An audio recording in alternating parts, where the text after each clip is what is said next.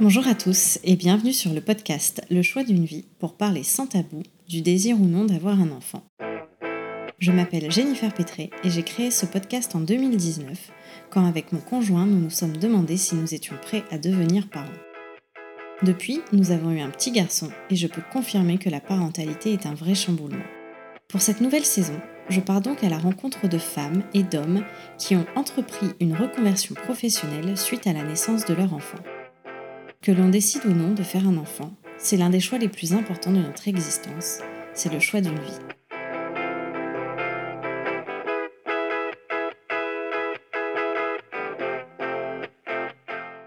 Dans cet épisode, je pars à la rencontre de Myriam Levins, coach parentale et créatrice du podcast The French Working Moms and Dads. C'est via son podcast que j'ai découvert Myriam. Dans celui-ci, elle met en lumière des mères et des pères au parcours inspirant, des rôles modèles ayant réussi à concilier vie familiale et vie professionnelle. En faisant des recherches sur son parcours, j'ai appris qu'avant d'être un podcast, The French Working Moms était d'abord un service d'accompagnement aux entreprises, avec la mission de les aider à créer un environnement favorable aux parents salariés. J'ai trouvé l'idée super et j'ai eu envie d'en savoir plus sur elle, sur sa propre maternité et le chemin parcouru pour en arriver à ce projet. Ensemble, nous avons évoqué la pression sociale pour faire un enfant quand on est marié, la difficulté en tant que femme à pouvoir concilier sa carrière et le désir d'être mère, le mauvais accueil aussi que l'on peut parfois recevoir en venant de congé maternité et l'absence totale de prise en compte de cette nouvelle vie de parent. C'est riche de ces expériences que Myriam décide de s'engager pour favoriser un monde professionnel dans lequel les femmes ont leur place, pour montrer que les codes ont changé et qu'il est désormais possible pour elles d'avoir de l'ambition, tout en ayant une vie de famille épanouie. Comme le dit si bien Myriam, nous sommes précieuses, alors choisissons l'environnement qui nous mérite. Je vous souhaite une bonne écoute.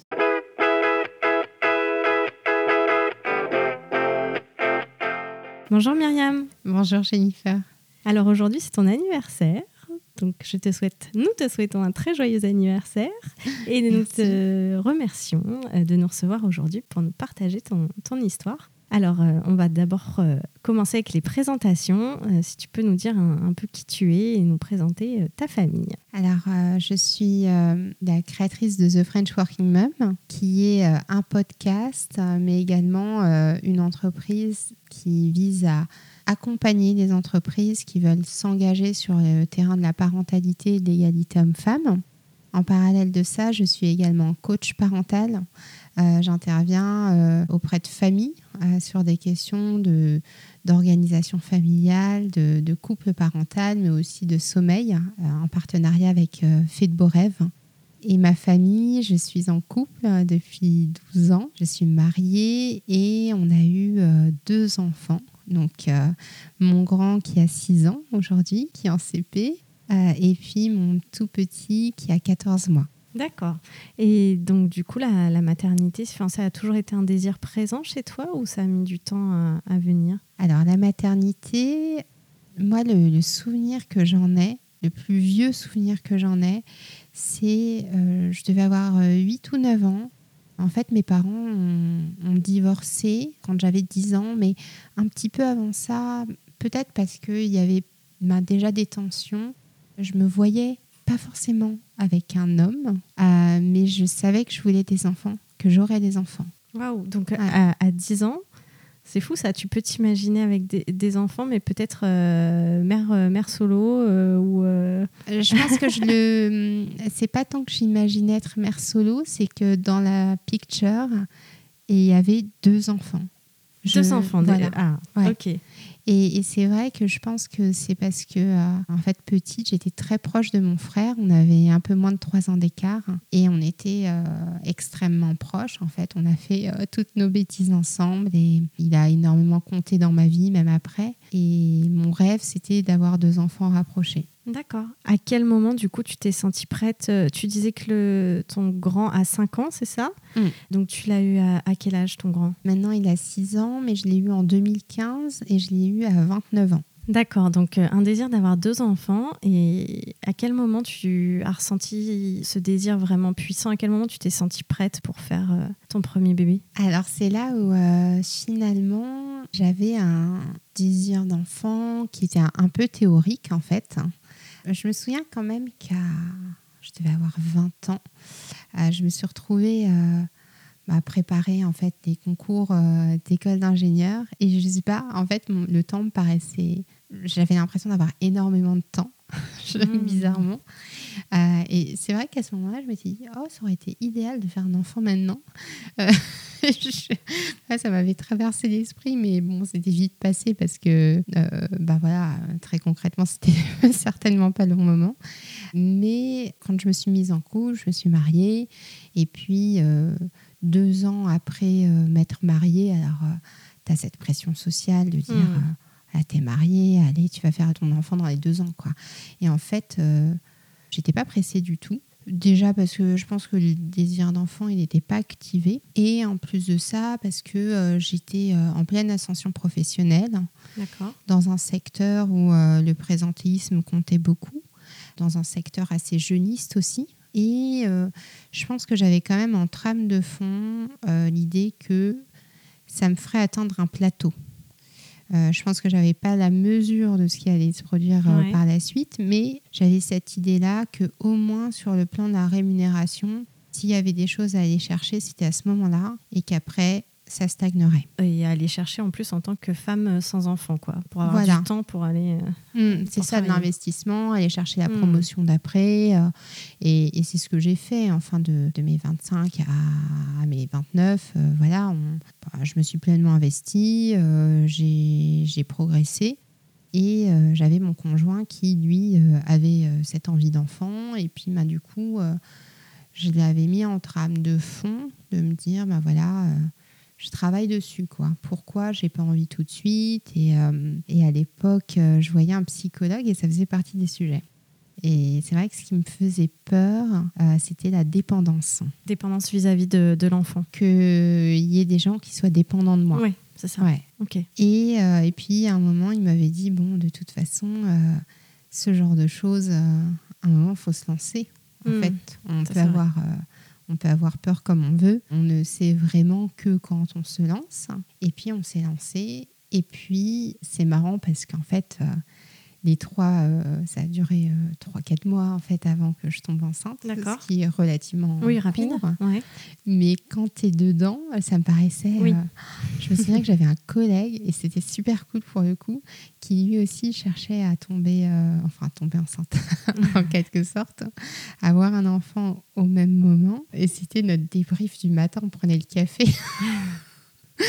c'est ça, ouais, passe-moi ci. Euh. Ah non, ça peut marcher. Ah, c'est drôle parce que donc c'était un homme, c'était ton collègue, et il vivait, c'est marrant, j'ai jamais entendu ça, mais donc lui aussi, il vivait cette frustration euh, au fil des mois que sa compagne ne tombe pas enceinte. Ah, c'est ça, c'est marrant. Et ce qui est très très drôle, c'est que ce collègue, finalement, on, a, on, s'est un peu perdu de vue, mais euh, après la naissance de mon grand, il nous a offert un doudou Enfin, on reçoit un milliard de doudous quand on a un enfant. il se trouve que ce doudou, c'est devenu le doudou euh, réel de, mon fils.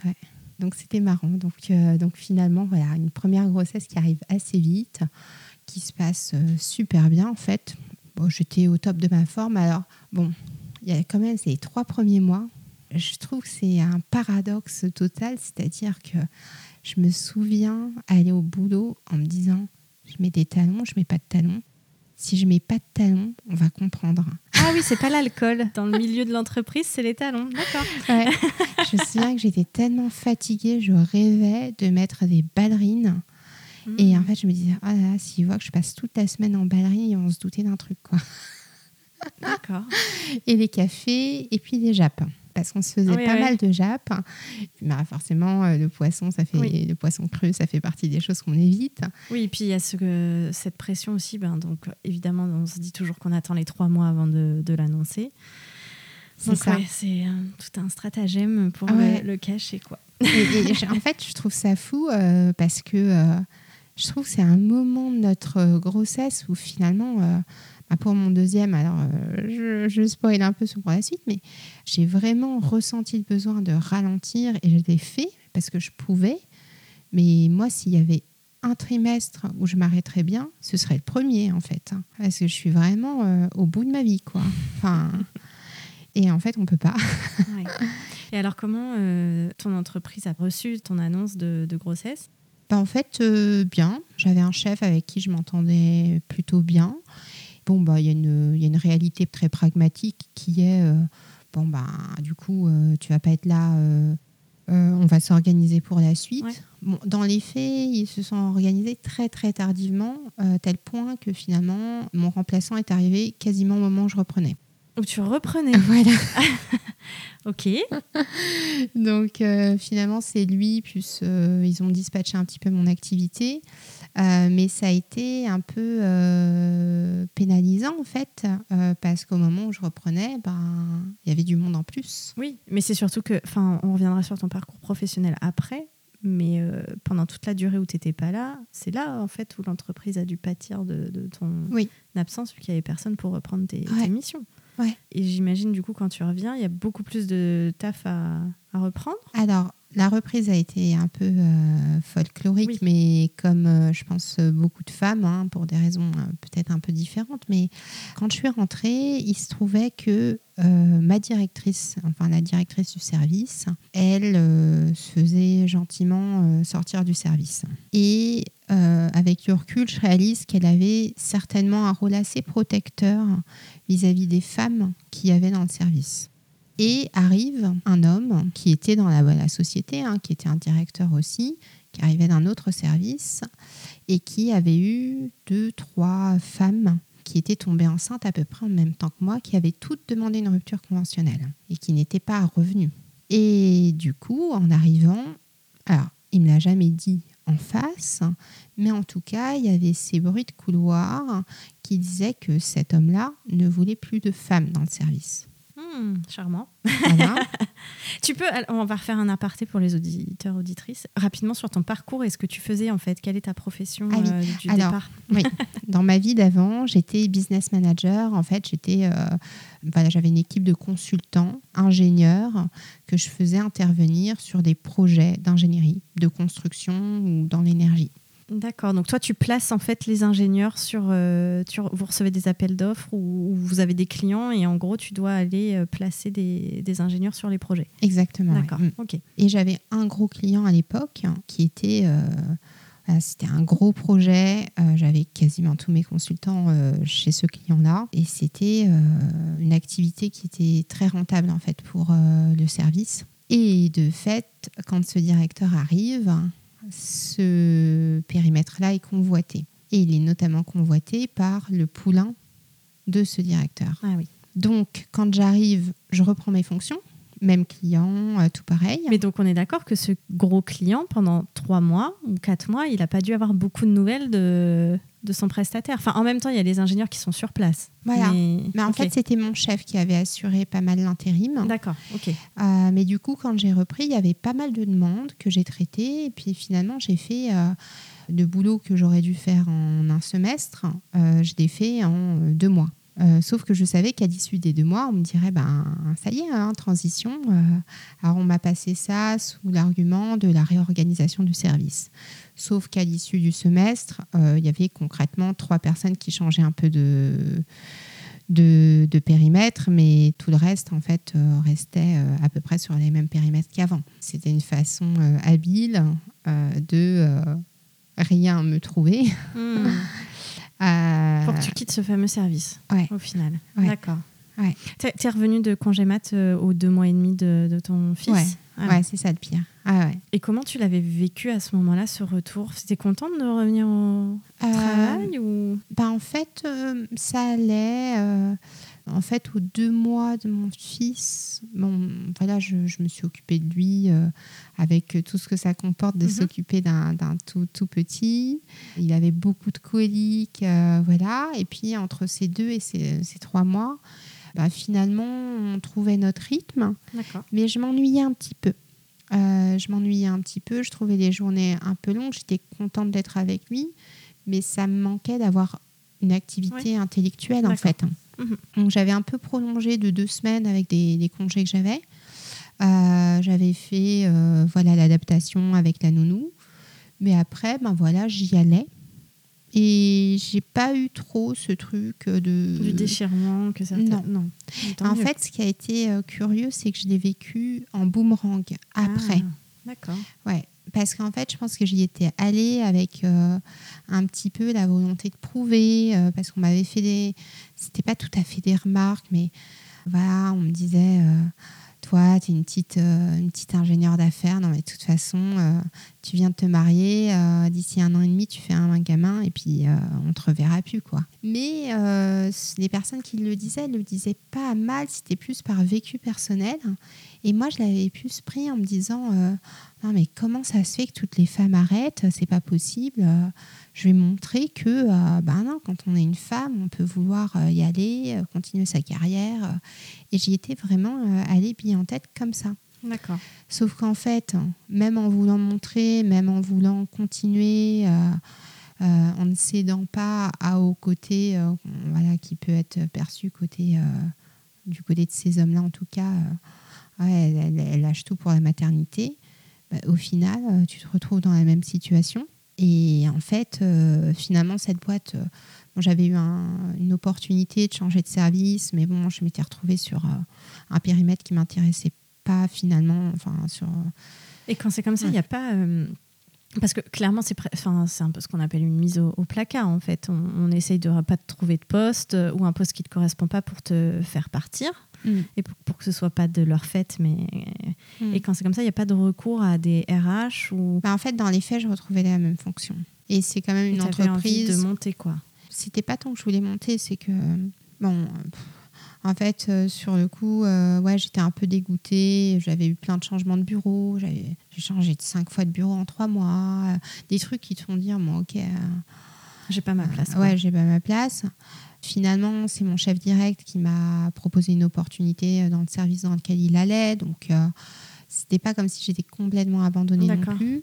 Mais bon, c'est une boîte dans laquelle j'avais quand même beaucoup grandi, qui m'avait quand même apporté beaucoup de choses. Donc, je savais que c'était le fait d'une personne, peut-être plus. Enfin, voilà, ça reste une culture d'entreprise. Mais ce qui était fou, c'est que bah, moi, j'ai demandé une rupture conventionnelle. D'accord. Donc ça, tu la demandes au bout de combien de temps Trois mois, ah oui, c'est très rapide après ton retour. Ouais, ouais, ouais. Moi, franchement, j'ai une descente. Euh, euh, je, je me voyais plus atteindre le fond, quoi. Enfin. Et puis, euh, je fais une demande de rupture conventionnelle. Je finis dans le bureau du du directeur opérationnel. Et moi, ça y est, j'étais dehors, quoi. Dans ma tête, j'étais dehors. Et c'est là où il me dit, mais tu sais, Myriam, euh, si tu veux partir à 18h, tu peux. et en fait, je me suis rendu compte du décalage qu'il peut y avoir entre une direction qui porte euh, ben, les valeurs d'une entreprise et le middle management, en fait, qui est très opérationnel. Euh, non, mais attends, tu dégages, j'ai un petit poulain qui en veut. Et en fait, euh, je me suis dit, mince. Si parce que là, c'était même pas une question d'horaire, en fait. Honnêtement, ça faisait partie des trucs où ben, quand tu te retrouves dans les bouchons à 19h et que tu te dis que ton gamin, il va finir chez la nounou euh, jusqu'à 19h30, et, euh, ça faisait partie des choses. Et, mais je pense qu'au-delà des horaires, c'était l'approche qui était complètement différente. Je tombais face à un homme qui avait ben, du coup 50 ans passés qui était peut-être plus apte hein, à comprendre euh, avec son vécu que oui, euh, quand tu passes par la petite enfance, bah, tes priorités changent un petit peu, tu as d'autres contraintes, que bah, ce fameux directeur de département, il était plus âgé que moi, mais sa femme venait d'accoucher et la première chose qu'il m'a dit en entretien, dit oui, bah, tu sais, ma femme, euh, elle a voulu s'arrêter. Et en fait, quand il m'a dit ça, je me suis dit, oh là, tu es en train de projeter ton expérience personnelle Enfin, je ne suis pas ta femme, je n'ai certainement pas les mêmes envies, et tu es en train de calquer euh, le vécu d'une personne à toutes les femmes du monde entier, en hmm. fait. Euh, c'est ça, si j'avais eu ce directeur opérationnel face à moi dès le départ, avec une approche différente de je comprends que tu es jeune maman, qu'est-ce qu'on peut te proposer euh, pour que tu des solutions mises en place. Voilà. Alors que l'autre, euh, l'autre personne était complètement dans la fuite du problème. Hmm. Euh, donc l'idée, elle, germait déjà de te dire qu'il y avait euh, une place à prendre sur vraiment ce, ce problème de conciliation vie perso, vie pro ou, bah, je pas pense, encore? Je pense que ça a été la première graine. Parce que du coup, moi, en tant qu'ingénieur, donc j'ai une formation d'ingénieur à la base, disons, dans, dans, ma filière, on était 30% de femmes, ce qui était pas mal euh, comparé à d'autres filières. Euh, j'ai évolué dans ce milieu-là où je voyais bien qu'il n'y avait pas beaucoup de femmes directrices. Par la suite, j'ai pris un poste de directrice d'agence pour dire, ben, voilà, on peut y arriver. euh. Mais voilà, là pour le coup, la conciliation a été très dure parce que tu te retrouves avec une charge énorme. Et j'avais un petit d'un an euh, qui faisait des, ré- euh, il faisait ses nuits, mais il faisait des réveils très très matinaux. Ça, c'était juste après euh, Je- que tu aies ta rupture conventionnelle. C'est ça. D'accord. En fait, en l'espace de trois ans, j'ai eu cette forme de placardisation. Mhm. Ensuite, j'ai été chercher le poste d'après et là, j'ai senti que ça, faisait- ça me faisait trop sortir de ma zone de confort sur deux pans euh, différents de ma vie, sur le plan professionnel et sur le plan euh, euh, personnel. Et puis après, euh, en fait, au bout de neuf mois, je lâche l'affaire en me disant l'ambiance n'était pas folle, j'avais une charge énorme et j'avais vraiment l'impression de passer à côté de mon fils. Mhm. Je voyais bien que je faisais 10 heures par jour, plus je bossais le soir. Mais si tu fais 10 heures, euh, 8 heures, euh, on te dit ok, euh, c'est bien, tu fais des heures. Et si tu fais 8 heures, 18 heures, tu dis ah, mais tu pars à 18 heures. Ouais. Voilà. Et j'avais comme ça une. euh, je manageais une ingénieure d'affaires qui me faisait en permanence des remarques là-dessus, qui remonte, voilà, les bruits de couloir. et en fait, tu vois que tu es en lutte permanente pour justifier ton présentéisme, alors que concrètement, je bossais soir et week-end. Et le taf était fait. Enfin, je veux dire. En fait, je- quand tu es commercial, le taf est jamais Oui, fait. ouais. Euh, on en attend toujours plus de toi. Euh, mais en fait, j'étais sur un poste euh, à dimension un, un peu entrepreneuriale et je me retrouvais à travailler le samedi et dimanche. Et en fait, avec un petit d'un an, à un moment, tu te dis est-ce que le jeu en vaut la chandelle? Oui, je. Et après, j'ai contrebraqué complètement. C'est-à-dire que j'ai pris un 80% dans une structure plus cool déjà, et puis sur un poste qui me faisait revenir un peu en arrière. Et alors, c'était cool, j'ai pu prendre un 80%. Euh, alors, le taf était toujours aussi exigeant, mais le mercredi, euh, je passais avec mon petit, euh, je faisais des activités Montessori. Enfin, j'ai adoré cette période-là de ma vie. Mais après, sur le plan professionnel, tu as une frustration. Tu dis, bon, ok, euh, Parce que c'est ça, c'est que, on va dire, par ton parcours, dès le départ, tu avais quand même euh, des ambitions de, de carrière. Ouais. Et c'est vraiment ce problème de blocage familial dû à, un- à une vision d'entreprise qui n'est pas la bonne actuellement et qui n'est pas faite pour les parents qui t'a bloqué, qui t'a stoppé, alors que ton rêve, c'était un peu de pouvoir justement concilier les Mhm. deux. Ouais, et Et tu aurais pu rester dans ta carrière si tu n'avais pas eu même cette première entreprise dont tu me parlais. Au final, tu aurais pu continuer ta carrière dedans si elle avait été plus euh, compréhensive et si elle t'avait mieux accueilli à ton retour euh, en tant Ouais, que nouvelle maman. quoi. Ouais, ouais, ouais. Bah, clairement, cette boîte-là, je pense que j'ai été formatée par, euh, par cette boîte. Et c'est un peu comme un ex auquel tu penses toujours. quoi. Des fois, tu dis, est-ce que je- j'y retournerai pas Et Mais en ce fait, qui est c'est- vraiment dommage Mm. parce qu'en fait, euh, on se dit que dupliquer à plusieurs autres centaines d'entreprises, les entreprises se coupent de Ah bons oui. éléments Mm. juste parce qu'elles ne savent pas faire et ne savent pas euh, s'adapter une fois que les gens ne deviennent parents. J'imagine d'ailleurs, euh, enfin Papa Plume, il, il en parlait dans l'épisode avec toi euh, il y a quelques, quelques temps et au final, même sur les hommes, c'est pareil, que ce soit homme ou femme, Mm. si on part à 17 ou 18 dans Mm. heure, dans ce genre d'entreprise, on, est, on a le même genre de remarques en fait. Ouais, ouais, ouais, complètement. Et donc, c'est là qu'arrive ton idée de, de The French Working Mum. Ouais, alors euh, en trame euh, de fond euh, de tout ça, il se trouve que moi j'avais un désir d'enfant, Ah, le deuxième. le deuxième. Et en fait, ce désir est né le jour 2 de la naissance de mon premier. Ah oui, Ouais, en Ah, fait, euh, tout de suite. ouais, tout de suite. Mon fils est né et je me suis dit, je nous vois à quatre. tout de suite. C'est super. Ouais. Du coup, bon, bien sûr, euh, voilà, euh, au début, tu laisses passer quelques mois, le temps d'atterrir. et puis petit à petit, ça devenait plus concret. Sauf qu'il y avait ces changements de boîte. Donc au Ah oui. début, tu fais tes plans en disant, bon, en fait, j'ai beaucoup réfléchi euh, aussi euh, euh, sous le prisme de l'entreprise. Mm. Qu'est-ce qu'une entreprise peut accepter ou non? Et puis, on se dit souvent qu'il faut être au moins un an dans l'entreprise avant d'annoncer un congé mat. C'est ça. Donc au début, je me projetais dans ma boîte hein, en disant bon, je laisse passer un an, un an et demi. Euh, comme ça, ça me permet d'aller chercher le, le poste d'après. Et puis après, euh, je lance le deuxième. Sauf que bah, du coup, il y a cette histoire, euh, voilà, je quitte cette boîte. Il y a l'autre boîte où tu te dis, bah, je reste un an. Puis en fait, euh, franchement, au moment de quitter cette boîte-là, je me suis dit, en fait, si je fais un gosse dans cette boîte-là, je vais faire un dépressif, quoi. Et du coup, bah, il y a la, la troisième boîte où là, tu te dis, bah, pareil, euh, peut-être pas tout de suite, tout de suite. Du coup, finalement, on se lance plutôt au début en se disant on y va tranquillement. Voilà. Sauf que le tranquillement s'est transformé en six mois, un an, Mhm. un an et demi. Ouais, et donc les 3-4 mois qui t'avaient paru longs la première fois, là, ça te paraît interminable. Ouais, quoi. ouais. Et il y a euh, voilà, Annelise que tu as interviewée qui parle un peu du désir d'enfant.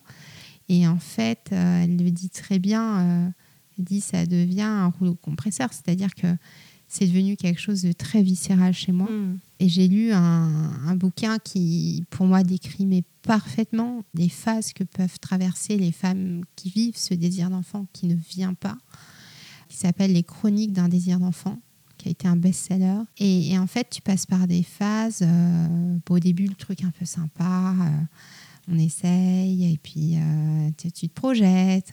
puis bon, je sais pas dans quelle mesure je suis un peu contrôle fric, mais j'imaginais le mois auquel il allait arriver, le signe astrologique qu'il aurait.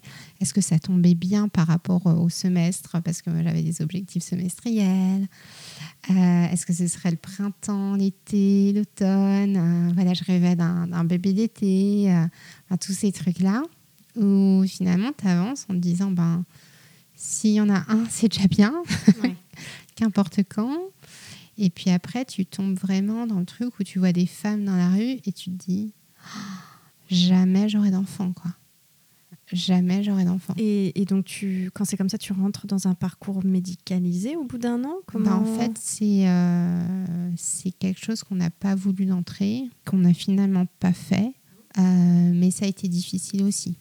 Qu'est-ce qui a Euh, été le déclic? Parce que donc tu as fini quand même par tomber enceinte, Ouais. puisque tu as un petit garçon de, de presque 15 mois en ce moment. Oui. Donc au bout de, de combien de temps là tu es tombée enceinte? Bah, en fait, entre le début du moment où on s'est dit oui à deux et le moment où il est arrivé, c'est passé trois ans et demi. Du coup. Presque deux ans et demi euh, avant de, de vraiment de voir le test euh, positif. quoi.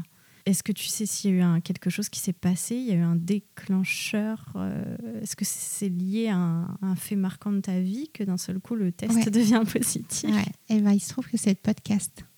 Ah Ouais.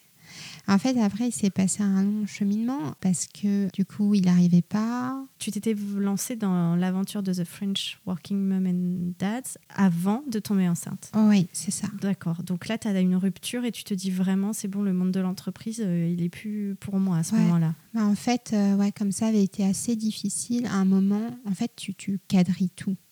Euh, ce que tu manges, le sport que tu fais. Enfin, je quadrillais tout en me disant d'où vient le problème, quoi. Pour ne pas tomber enceinte, tu veux Voilà. dire D'accord. Et j'ai aussi fait quelques fausses couches aussi. Donc, euh, et à un moment, je me suis dit, ben, c'est peut-être le boulot. C'est peut-être que je suis trop stressée. Oui. Et en parallèle, effectivement, je me suis passionnée de parentalité et j'ai fait une formation. Et quand j'ai fait cette Une formation, formation de quoi? De coach Ah, parental, la fameuse, d'accord.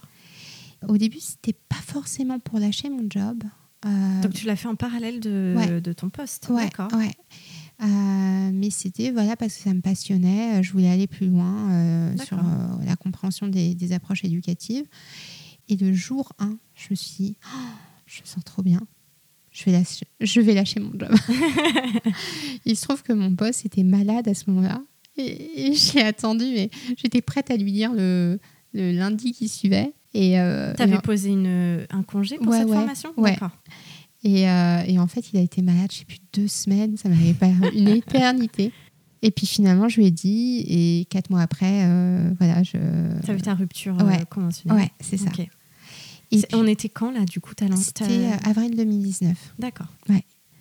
Et puis à partir de là, je me sentais vraiment euh, damaged. et j'ai fait un coaching à business en fait, pour m'accompagner sur le développement de mon activité. Ton activité entrepreneuriale? Ouais. Tu quittes ton entreprise et donc tu as déjà cette idée en tête de, de vouloir proposer aux entreprises un service. euh, Bah, au tout début, j'avais ça en tête, mais je pense que j'avais un petit syndrome de l'imposteur où je me suis dit bon, euh, est-ce que je commence pas petit, quoi? Est-ce que tu peux nous réexpliquer exactement l'objectif de The French Working Mum à Ouais. ce moment-là? À ce moment-là, je me suis dit oh là là, la conciliation quand tu es jeune mère ou bon jeune père aussi, ça marche avec un boulot prenant, c'est énorme. Je me suis dit, mais le sommeil, euh, tu vois, tu déposes ton enfant, euh, euh, il va faire une crise parce qu'il veut mettre son manteau d'une- de telle ou telle façon et du coup, tu es, en retard de, de- de 15 minutes, ton chef, il comprend pas. Enfin, tu vois, tous ces petits accros que tu as au quotidien. Mhm. Je me suis dit, mais en fait, juste de pouvoir aider les parents à faciliter le quotidien, ce serait déjà juste énorme. Et en fait, moi, c'est ce que j'aurais voulu. En fait, et, et c'est ce que j'ai eu puisque j'ai fait un coaching parental qui m'a vachement aidé en fait, euh, notamment sur le sommeil. D'accord. J'avais un petit. Et donc ton idée, c'était que cette- ces propositions viennent de l'entreprise en fait, que ce soit Ouais. les entreprises qui mettent ça en place pour leurs salariés par Mm. an. D'accord. C'est ça. Je voulais être coach parental, faire des ateliers en entreprise. D'accord. Parce que euh, j'avais fait une petite étude de marché. Il y avait une maman qui m'avait dit un truc super intéressant. Elle bossait à la BNP et elle avait eu euh, des formes d'ateliers à son retour de congé maternité. Et en, fait, en fait, ça faisait longtemps qu'elle les avait eus. Donc elle me disait, je me souviens pas du contenu, mais je me souviens que juste de les avoir eus, ça m'autorisait à partir à 18h et ça Mhm. m'autorisait à partir si mon enfant était malade, il y avait un souci de garde ou autre. Et puis tu te dis que si l'entreprise elle met ça en- place, c'est qu'elle en a conscience en C'est fait. ça. Et, euh, oui. C'est ça. Et, du coup, je voulais vraiment que ce soit porté par les entreprises parce que c'est envoyer un signal fort en fait aux salariés de se dire on vous comprend, on sait ce que vous traversez, on a euh, voilà et on est là pour vous soutenir. Bien sûr, euh, ça reste une entreprise avec euh, des enjeux de productivité, hein, mais juste de dire ok, il y aura une petite zone de flottement et c'est normal parce qu'en fait. euh, 75% des gens sont parents euh, voilà, à échelle de l'entreprise. Donc, euh, Ouais, et puis donc du Mm. coup c'est génial parce que ça déculpabilise les parents, Mm. euh, ça permet de fidéliser tes talents. Je pense que le bénéfice pour l'entreprise il est, il est énorme. Mm. D'accord. Donc tu te lances dans ce projet donc euh, au printemps 2019. Ouais, Vraiment ouais. tu quittes l'entreprise pour ça. Tu avais déjà Ouais, ton ça. idée en tête. D'accord. Et tu lances le podcast à peu près au même moment? Tu avais Non. cette idée? Pas tout de suite. Alors, du coup, euh, je, me, je me lance, je fais mon site, enfin, tous les trucs du début. Et puis, à un moment, je me dis, bon, j'aimerais aussi avoir une clientèle de particuliers. J'ai jamais fait ça, des Mhm. particuliers. J'ai toujours été en B2B. Euh, je vais me faire coacher sur le business, les réseaux sociaux. euh, et je me fais coacher par euh, une coach qui propose d'un côté des choses très orientées business et de l'autre côté du développement personnel. Et puis là, ben, dans le développement personnel, elle me fait remonter très clairement dans les strates de la positivité.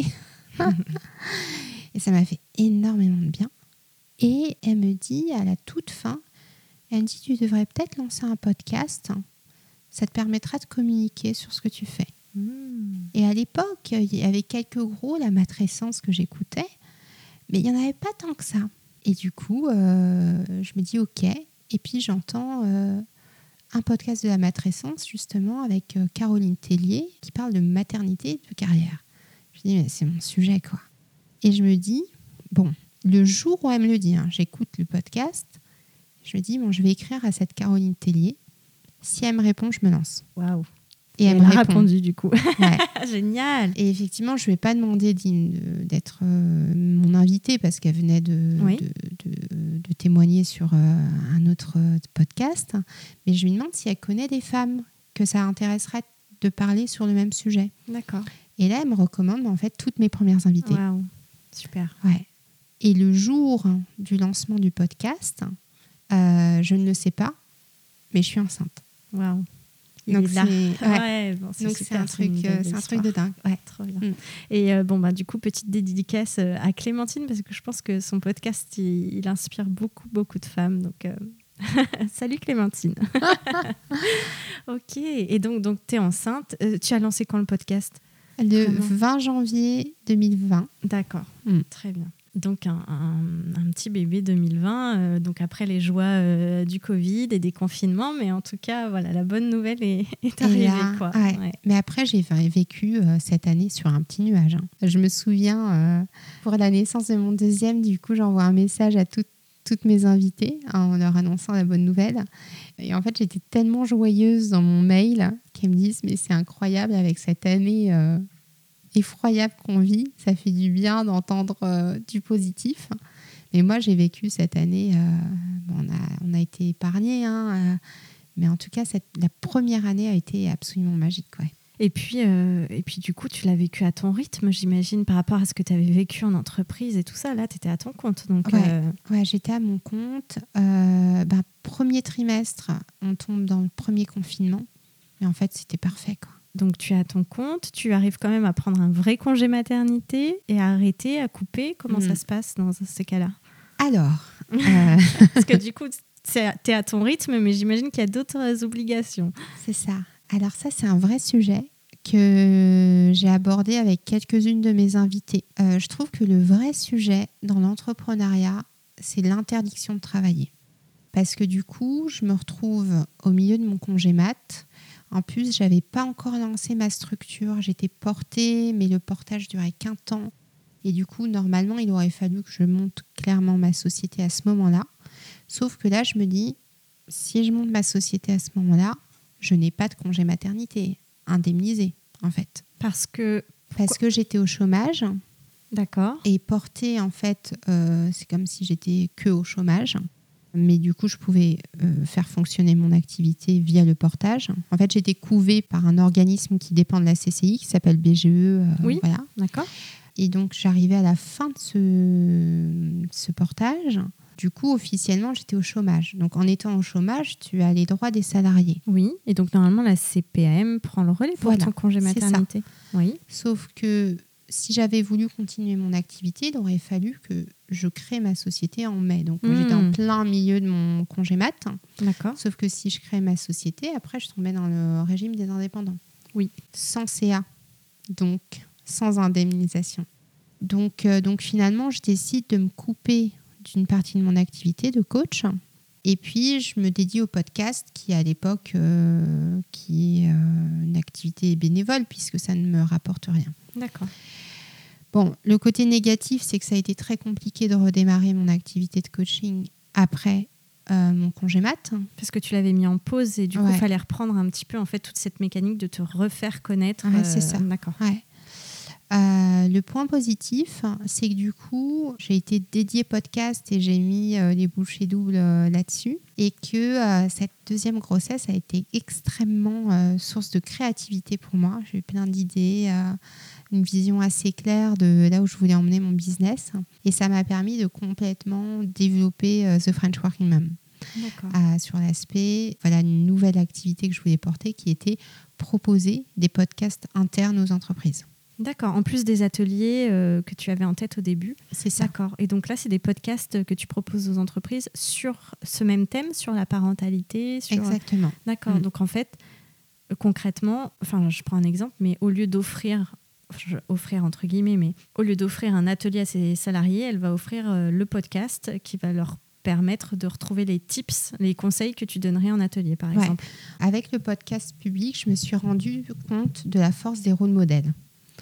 En fait, le principe, c'est finalement, je l'avais en tête euh, dès le départ, euh, c'est que tu croises à la machine à café la directrice, euh, voilà, la responsable ci ou ça. Tu sais qu'elle est à ce poste-là, mais tu sais pas grand-chose de sa vie privée. Mhm.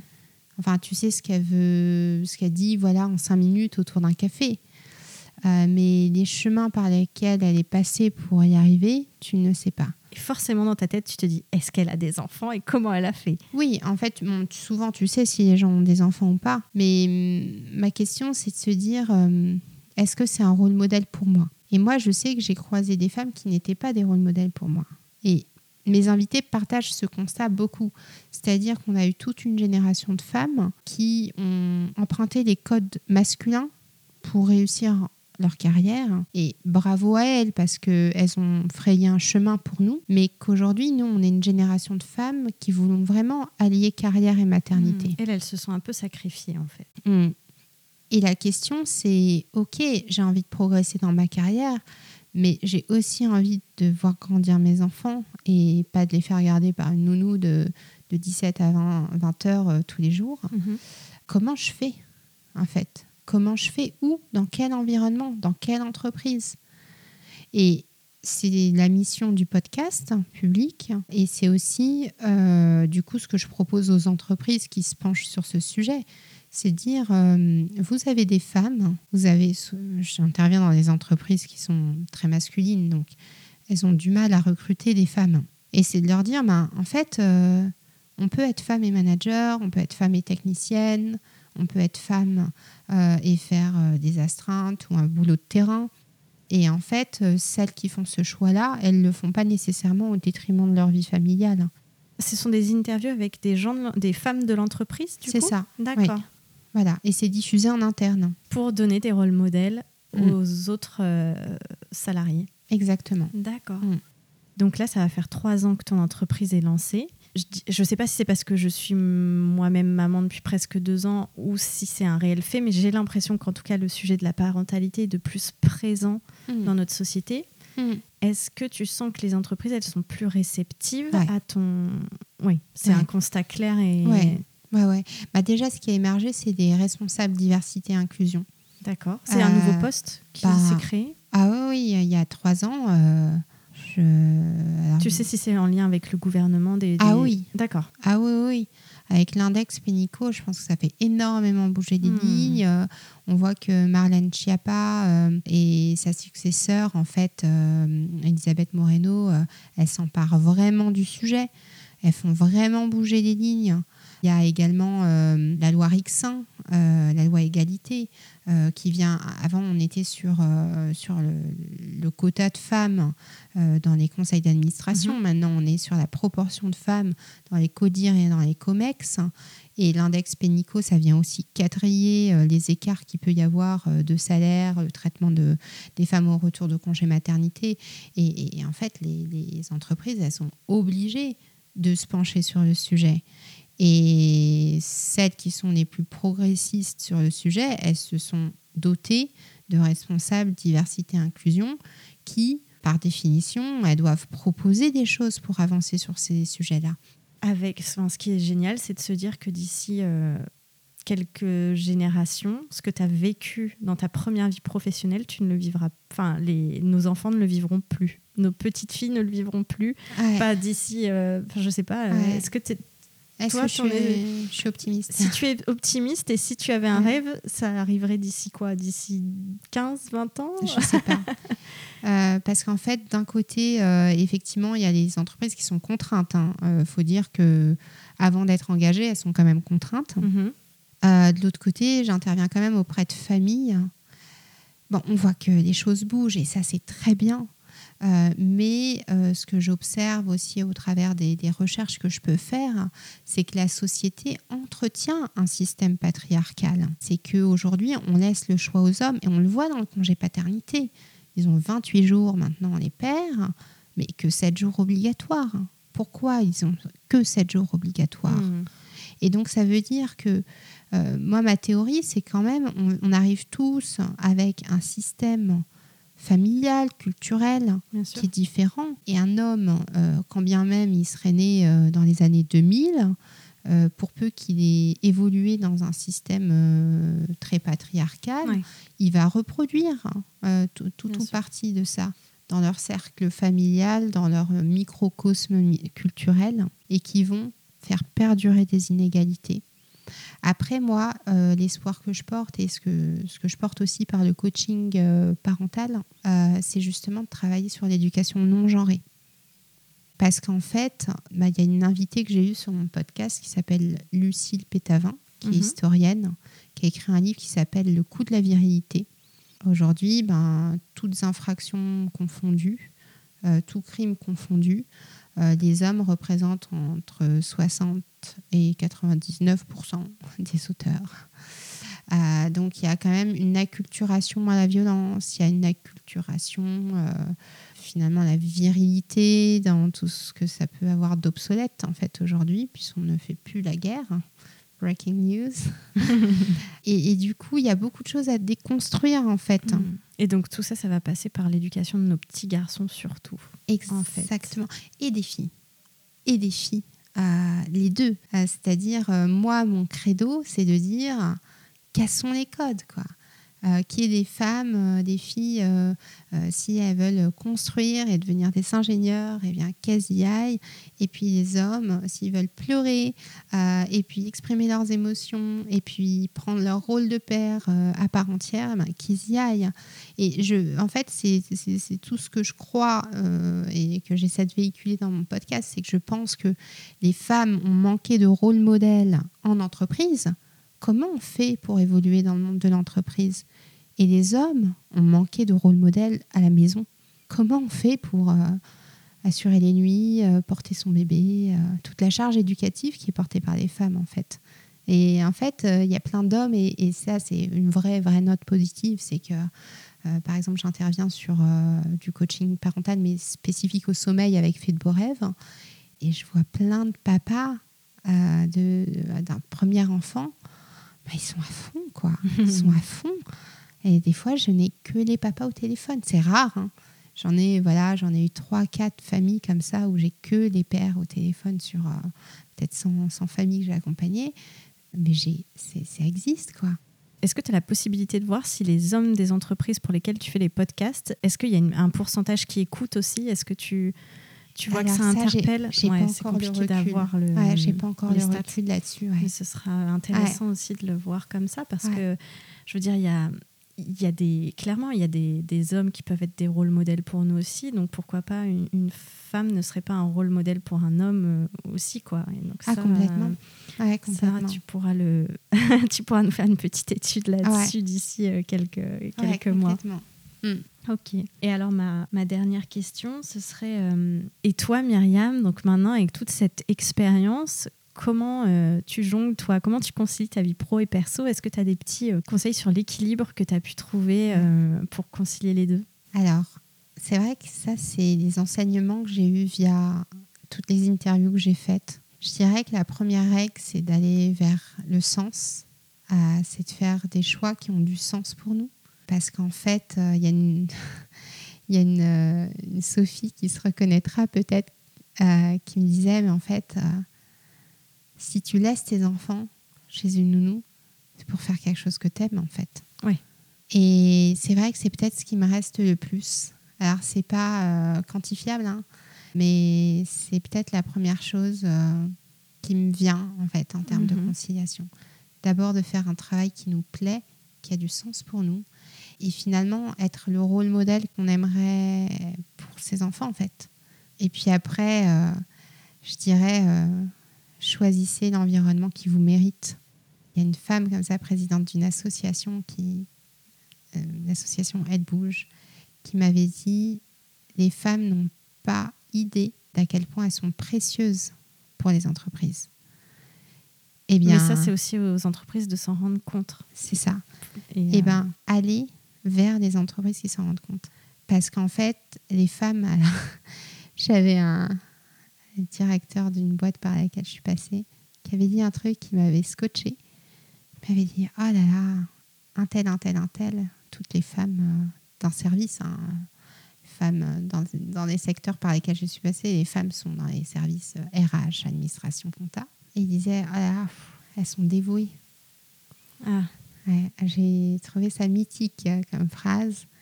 Et oui, les femmes sont dévouées, elles ont l'énergie à revendre. Eh bien, partant de ce, de ce constat-là, euh, autant mettre cette énergie au service des entreprises qui leur rendent bien.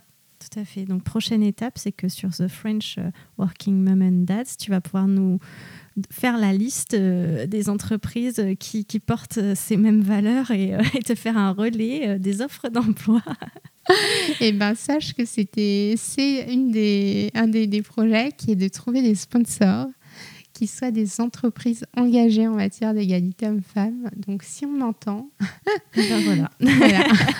Super. Merci beaucoup Myriam d'avoir partagé avec nous ton histoire, euh, cette expérience et, euh, et puis ben, longue vie à The French Working Mom and Dads. Merci beaucoup.